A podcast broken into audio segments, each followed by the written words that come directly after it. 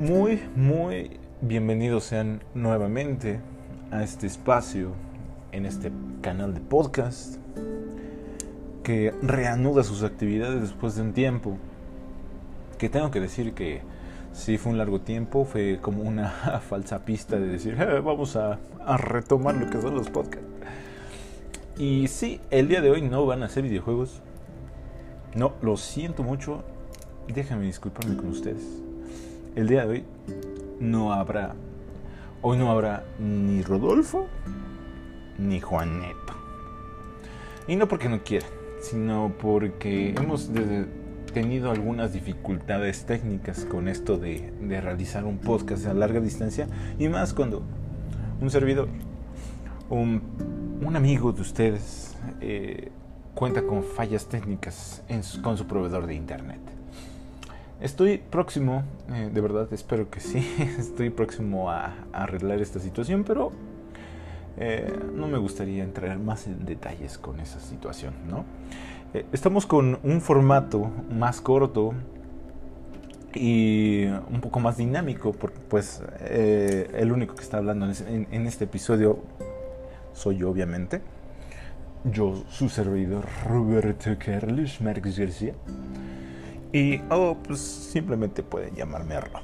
Entonces, eh, estamos en este formato. eh, corto, nuevamente. De hecho, ya había hecho uno así. eh, si no lo han visto, si no lo han escuchado, eh, de hecho, hablamos un poquito de lo que fue Daft Punk. Después de la noticia de que se separaba, y para mí, digo, no fue como una noticia devastadora, ¿no? Pero pues sí, fue, fue significante. Fue significante en mi vida. Pero bueno, así como estamos recordando ciertas fechas y ciertos eh, episodios anteriores, hoy vamos a platicar, porque hoy en especial eh, es el nacimiento de una persona que nos dio varias cintas interesantes a través de, de- de su línea temporal, de su línea de tiempo. Este grandioso director, este eh, guionista y productor, y además fotógrafo, Stanley, Stanley Kubrick. Sí, vamos a hablar de Stanley Kubrick porque hoy es su, su cumpleaños. Este sería como uf, 1928. Serían como 90 y 92 años más o menos. 92, ajá, más o menos. Este, 93, 93 años estaría cumpliendo el día de hoy eh, Stanley Kubrick. Eh, un aproximado. La verdad hice la, la cuenta mentalmente y estoy así como de... "Eh, sí será 93. Pero eso eh, lo, lo podemos descartar, ¿no? Pero sí, eh, estamos aquí principalmente ahora para hablar de Stanley Kubrick, que, que sin lugar a dudas es uno de mis eh, directores favoritos en cuestión de películas y también en cuestión de eh, de pues sí principalmente de películas. Sí estamos hablando principalmente de Stanley Kubrick. Vamos a hacer un, un parteaguas aquí porque no me gusta esta parte pero lo demás ya puede ir saliendo poquito a poquito. Ok y mm, pues vamos a hablar de sus, al menos me gustaría platicar un poco más de sus películas, de las películas que más me han gustado, de las que he visto. Y todavía me faltan algunas. Eh, podría nombrar algunas en estos momentos, pero me gustaría hacer un pequeño. Vamos a enfocarnos en cinco películas. Cinco películas y para que ya no tomar mucho más tiempo del que sea necesario, porque este es un formato corto y no eh, vamos a platicar extensamente de cada una de las películas. Tal vez sea, eh, tal vez sea tema para otro podcast. Eh, un podcast en la que nos encontramos reunidos más personas, no solo yo, para que puedan eh, checar su punto de vista. Eh, este formato es, será corto porque también no me gustaría redundar mucho en el tema y además de que pues mi opinión solo es una opinión y pues ustedes también pueden ir formándose su criterio, ¿no? Pero sí, de las películas que he visto de Stanley Kubrick, híjole, y ahorita yo me puse solito el, reto de nada más decir cinco películas de, Stanley Kubrick. Podría hablar de un chingo. Podría hablar también de las que no he, no he visto, como la de Doctor Strangelove.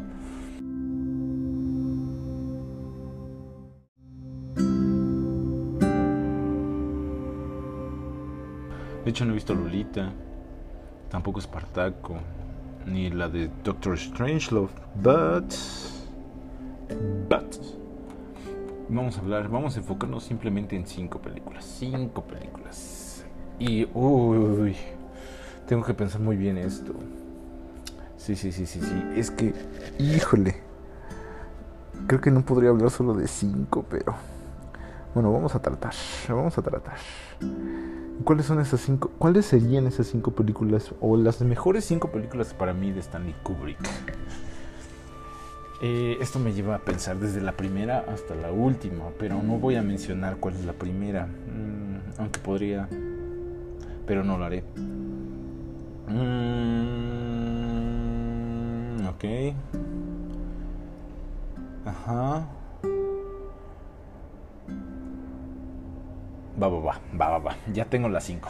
Ya, ya tengo las cinco. Después de meditarlo y pensar un poco, ya tengo las cinco películas para mí de que representan mejor mi gusto por Stanley Kubrick. Y en el lugar número 5 yo pondría a lo que es Cara de Guerra. Cara de Guerra. Este. O Full Metal Jacket. Esta película. Uff. Qué, qué película. La verdad. Me gustaría volverla a ver. Porque ya tiene bastante tiempo que la vi. Pero, pues, ¿de qué trata? Me parece que están en Vietnam. Sí, es sobre la guerra de Vietnam. Y es otra guerra, ¿no? Es, una película de guerra de Stanley Kubrick. Que de por sí ya había retratado o tratado de demostrar en alguna de otras películas esto, pero eh, aquí lo da de una manera muy cruda. Y pues la verdad eh, te mete mucho en la psique de, de los personajes.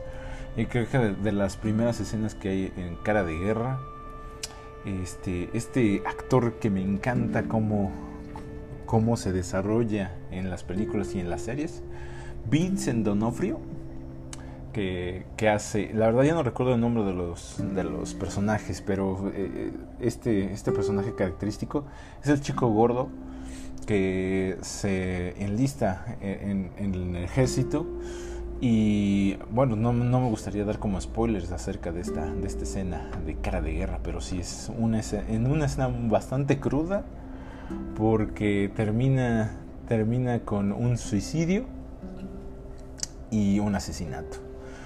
Está bastante buena, está bastante buena cómo se desarrolla esta parte y, desde ahí te, da el tono de cómo va a estar toda la película. Pero sí, yo creo que pondría en número 5 lo, lo que es Cara de Guerra de Stanley Kubrick excelente película. De hecho, de las cinco que voy a decir, pues no tengo ninguna duda. O sea, eh, tal vez a todas las pondría en un primer lugar, en, su debido momento. Pero pues si no tengo otra manera de, hablar de estas películas, no las vamos a poner en un lugar, ¿no? Pero eh, pues así, así, así ya lo platicamos, así quedamos en el acuerdo y ahora le va, ahora me, me chingo, ahora me chingo.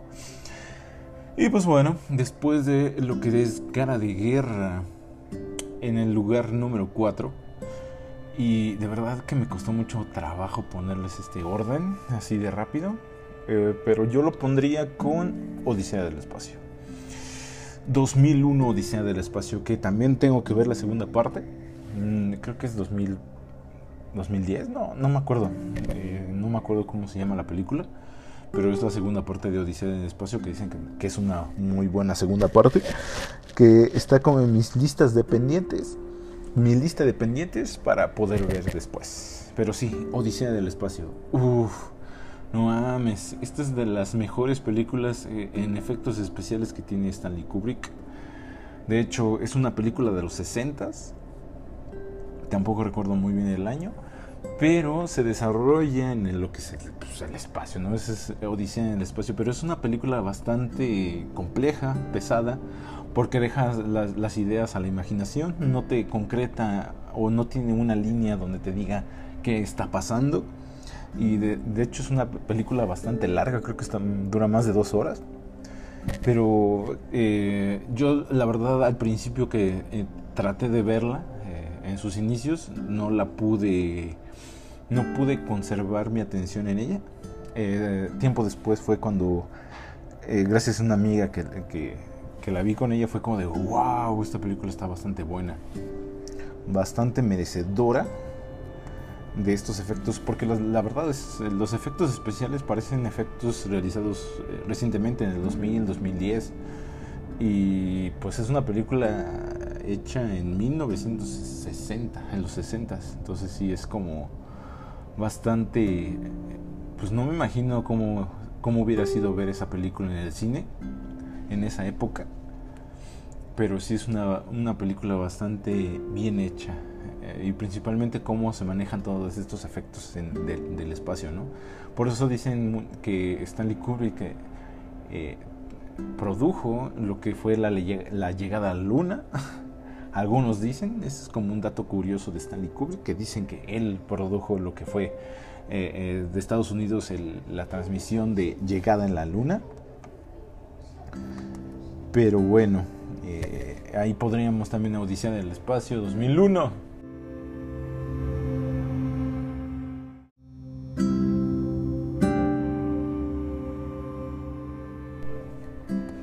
Sí, la verdad, la verdad, Odisea en el Espacio es una película bien cabrona. Hay que tenerle paciencia, eh, saber que, te vas a meter a, lugares oscuros, pero que, eh, que, en algunas de sus confusiones eh, dentro de la historia, porque la verdad no está como muy bien. O sea, eso es lo chido de la película, que te, tanto el principio como el final te los deja como muy abierto y no, no como algo tan definido. Pero pues habla sobre la existencia, sobre la creación y cómo fue desarrollándose el ser humano a través del tiempo y, cómo eh, puede trascender después de, de, una era sin, sin, un ser humano, ¿no? Es como algo, una síntesis, eh, más por mi perspectiva, como más mi, mi, manera de pensarla. Pero sí, la verdad, sí Además que dentro de la historia que, es como más lineal, un poquito más entendible, pues sí está eh, esta parte de la inteligencia artificial, ¿no? Cómo maneja este Stanley Kubrick todas estas cuestiones de ciencia ficción, este, el espacio, los extraterrestres, eh, la existencia, eh, la inteligencia artificial y que pues bueno, aquí nos centra un, un personaje bastante, bastante, bastante eh, no sé si decirlo humano, en, una parte podría serlo, creo, pero este, no, ¿cómo se llama? HAL. Este HAL, la máquina que, que, que, que, es la, la, nave espacial, este HAL sí es bastante... Y que también ya hicieron una parodia de los Simpsons, pero pues bueno, que, que, que, no ha hecho Los Simpsons, ¿no? ¿Qué, qué parodias no han hecho Los Simpsons de, de, de, grandes películas? Y que también podemos ver esto en, un, en una casita del horror. Pero sí, esta película de Odisea en el Espacio 2001 es una maravilla. Eh, no creo que sea para todas las, las personas, eh, la verdad, porque yo también al principio tuve mis reservas de verla, porque sí es pesada. Pero la verdad vale muchísima la pena. Sí, para mí es como de las grandes películas que, de ciencia ficción de Stanley Kubrick, ¿no? Y vamos a pasar con la tercera, la tercera propuesta que tenemos el día de hoy. Uy, uy, uy, de verdad que, que me costó trabajo ponerla en este, en este, en este puesto, pero pues ya ahí tengo mis películas, ¿no? Que, que ahí están y que no las voy a mover. Y pues aquí tenemos eh, nuestra siguiente selección dentro de lo que es el mundo kubrickiano. es Eyes with Shut, Ojos Bien Cerrados. Eh, la última, de hecho, es de la, última película producida, eh, la última y dirigida por Stanley Kubrick. Después murió, de hecho, no, no, no vio su estreno, murió antes de que se estrenara esta película. Pero wow, es una excelente película. De hecho, está basado en un libro que se llama Relato Soñado y que la verdad también tuve que leer.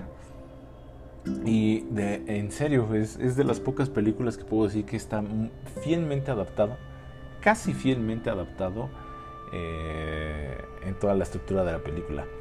Eh, el libro se desarrolla en 1800 y cacho, o sea, ni siquiera hay ninguna modernidad o comodidad tecnológica que goza esta película que fue creada en los 90 este, pero aún así lees el libro y es como si se fueran eh, puedes ver proyectada allí la película en tu cabeza, ¿no? Entonces sí, es una excelente adaptación del libro. Eh, aunque el libro toma un poquito más eh, esta dualidad entre la chica y el, el hombre, este matrimonio, ¿no? Que, que, los toma a los dos como partida y en la película no, en la película toma más a la chica a través de sus fantasías y el hombre obsesionado con, con la imagen de esta fantasía que le cuenta la chica entre, entre rencores, entre tribulaciones, entre deseos. Eh, pues esta chica se, se desinhibe y le cuenta su sueño que, que, que la ha estado perturbando eh, sexualmente. Hay que decirlo porque esta película es bastante sexual. Y, pero de, de todos modos eh, es una fantástica aventura una fantástica aventura. Pero sí, es una aventura muy eh, intrigante. No sabes lo que va a pasar, no sabes en lo que se está metiendo el chico. Eh, pero bueno, la trama principalmente trata de un matrimonio. Un matrimonio que ya tiene años, eh, ya tiene una niña de, me parece de 8 años más o menos. Es un matrimonio bien acomodado económicamente. el chico es médico, es doctor, tiene su propio consultorio y la chica, no recuerdo qué, qué es lo que hace, pero creo que es, este, curadora, no recuerdo bien. Y pues ellos se manejan en lo que es um, alta sociedad, por así decirlo, eh, pero empiezan a tener problemas maritales, este, en la que la chica tiene un sueño, de, de hecho por eso se llama así el libro, Relato Soñado, la, la, película se llama Eyes With Shoots, Ojos Bien Cerrados, eh, que tiene algo que ver con la parte de los sueños y cómo, cómo interpretas o cómo te dejas llevar por un sueño, ¿no? Y pues la chica le cuenta toda esta situación, ¿no? De eh, que ha, tenido una fantasía, eh, este sueño constante de, de, de, hacerlo con un, con un militar. Y, pero el contexto en que se desarrolla toda esta situación de cómo se lo cuenta, pues, pues tiene que ver mucho con también el chico que es bastante coqueto y, atrae a bastantes chicas, ¿no? Y su esposa también entra como en esta parte de celos, eh, de saber pues, y también cómo ha sido su matrimonio, ¿no? Entonces, como que falta esa, esa pequeña chispa que, que encienda todo y, se olvidan de los demás. De hecho, la, la película termina así pero eh, con esa conclusión que, que, debieron haber hecho desde el principio, pero que no se pudo consumar, ¿no? Entonces no voy a dar como muchos eh, detalles, pero esta película sí es, es, también una, una recomendación y que es necesario ver de Stanley Kubrick. Segunda, segundo puesto, segundo puesto, uh, estas dos películas, este fue, fue como, ay, joder, no, no, no. Que de hecho por un tiempo el segundo puesto que bueno en estos momentos el segundo puesto que, le estoy dando a esta película al principio para mí fue el primer puesto pero actualmente en primera posición me ha ganado bastante por por la otra película que salió no y que la complementó y, que la verdad el libro no me gustó el final puedo decir y puedo estar eh, totalmente de acuerdo con con mi amigo Abe en ese entonces, en, ese entonces que hicimos el podcast alguna vez. Pero creo, que no hablamos en podcast, más bien que hablé con ese güey acerca de lo que es el, el escritor. Eh, ay, ¿cómo se llama este güey? Otra vez. ¿Cómo, ¿Cómo se me va olvidando todo esto? Stephen King. Sí, este, el escritor Stephen King, que la verdad tiene muy buenos relatos, pero no termina bien sus historias. Como que está muy forzado, como que la verdad no te la crees. Como que toda la trama que realiza se, se, derrumba con, con un giro todo torpe, hasta puedo decir torpe, incrédulo, ingenuo. Y creen que los demás así vamos a tragarnos esa historia, pues no, la verdad no.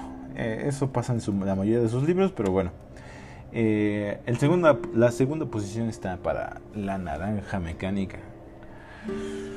Ay, el soundtrack. Este, todo se maneja. ¿Cómo se maneja esta, esta historia? Que es acerca de los drugos. De una banda de chicos. La verdad es como un, un, tiempo post futurístico. Creo que sí lo menciona, de hecho, el libro.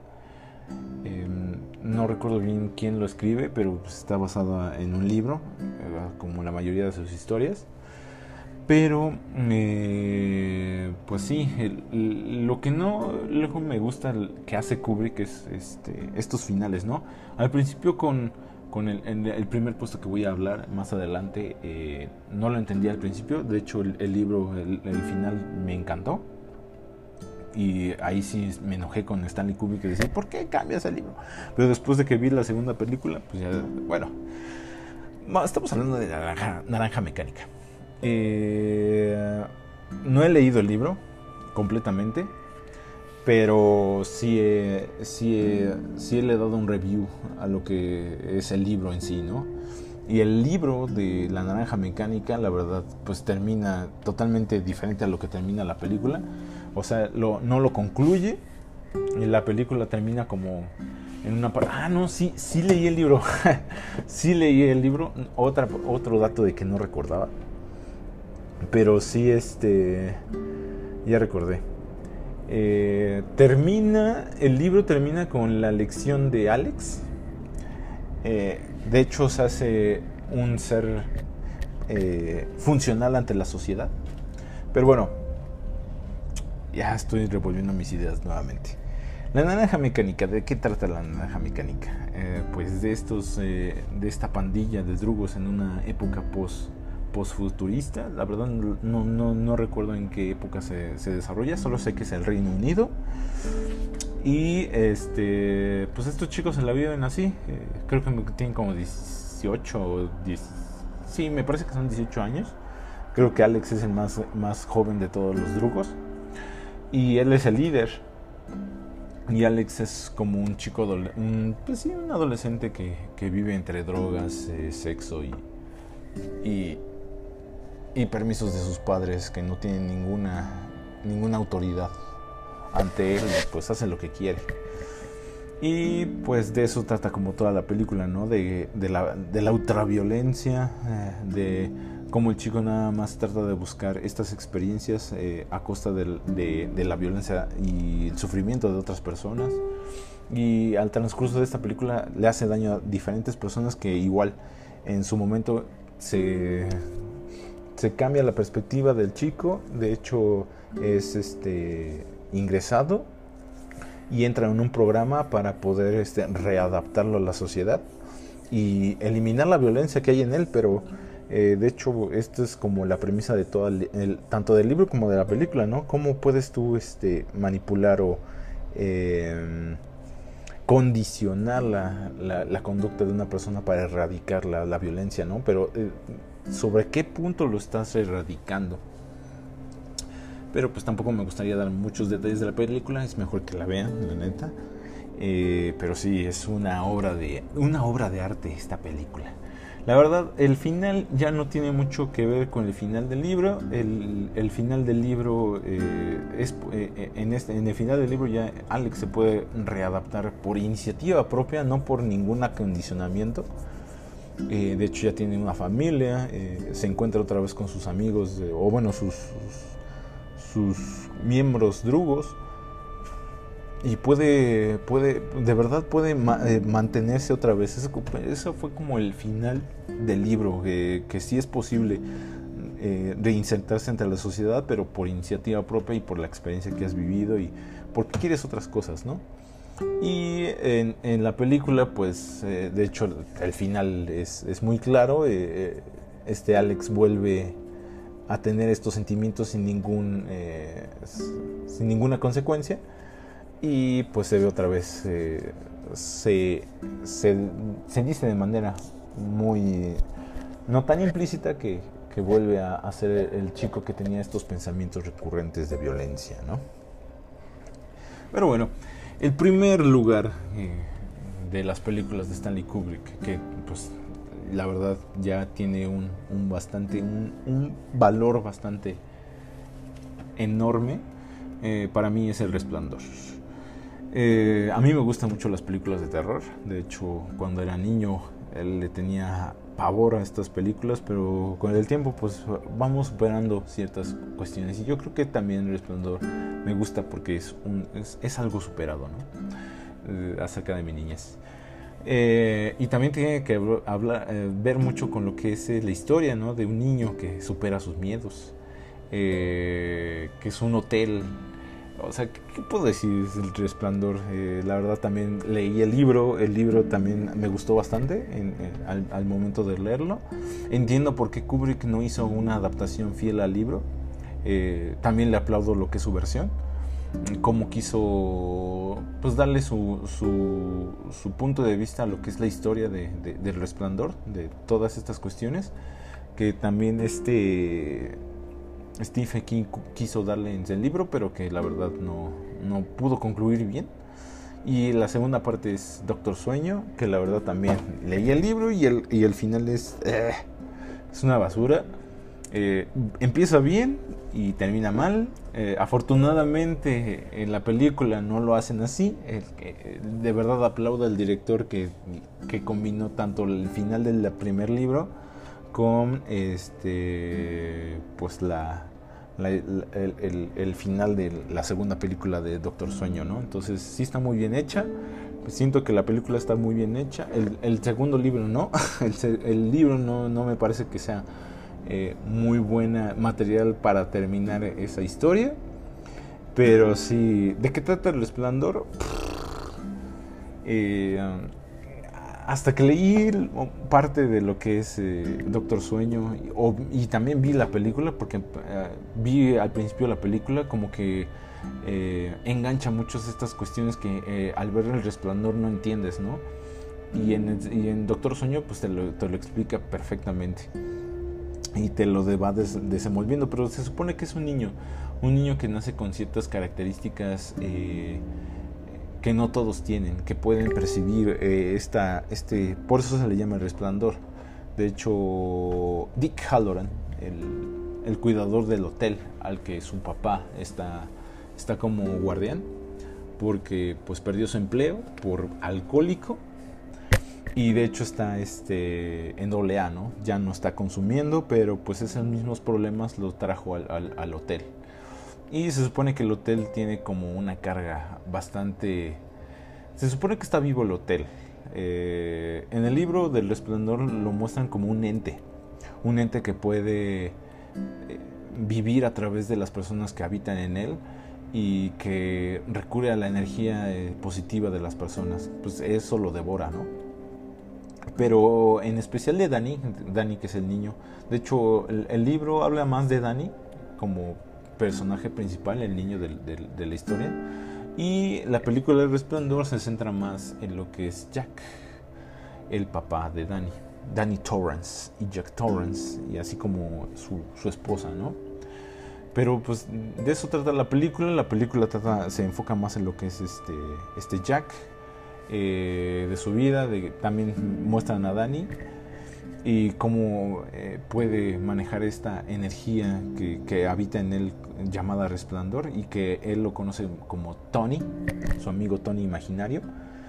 Pero pues eh, es una, una, historia, pues a mí, ya ahorita analizando no es tan, o sea, la manejan de terror, pero es más de suspenso. Y, y me gusta mucho eh, cómo manejan esta otra película del Doctor Sueño, porque es un complemento del Resplandor. y la verdad eh, creo que me, me, quedaría más con las películas que con los libros. Al menos con el primer libro sí me quedo, pero el segundo ya no.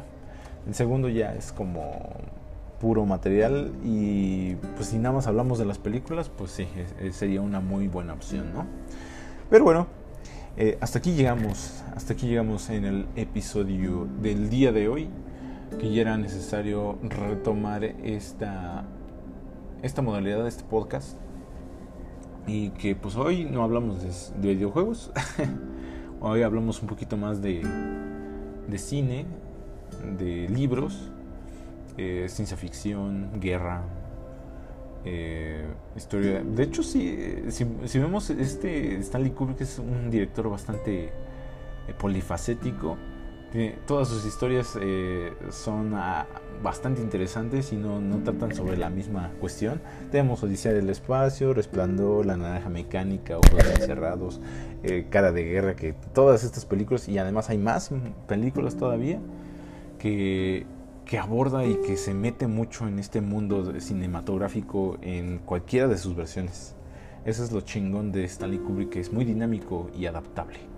Pero bueno, eh, terminamos este episodio del día de hoy. Eh, muchas gracias por eh, tomarse un poco de tiempo para escucharlo, para retomar estos, estos, estos canales que, que tenemos aquí por el podcast.